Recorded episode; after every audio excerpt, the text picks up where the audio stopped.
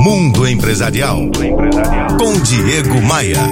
Oferecimento CDPV. Treinamento de equipes de vendas é com cdpv.com.br.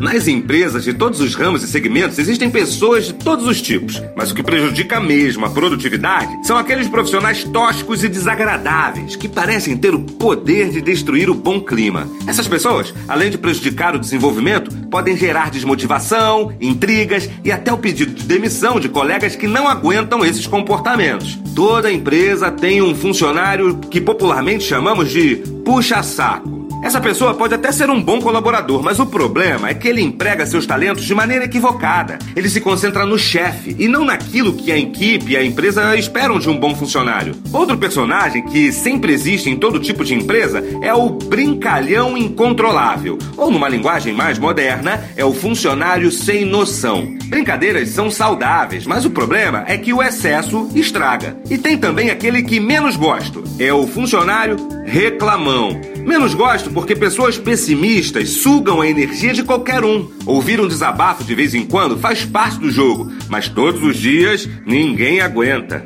Reclamões são aqueles que têm um problema para cada solução. E talvez seja o pior dos tipos, pois de todos os comportamentos, este é aquele que tem a necessidade de contaminar outros. Eu relacionei esses tipos de colaboradores lá no blog.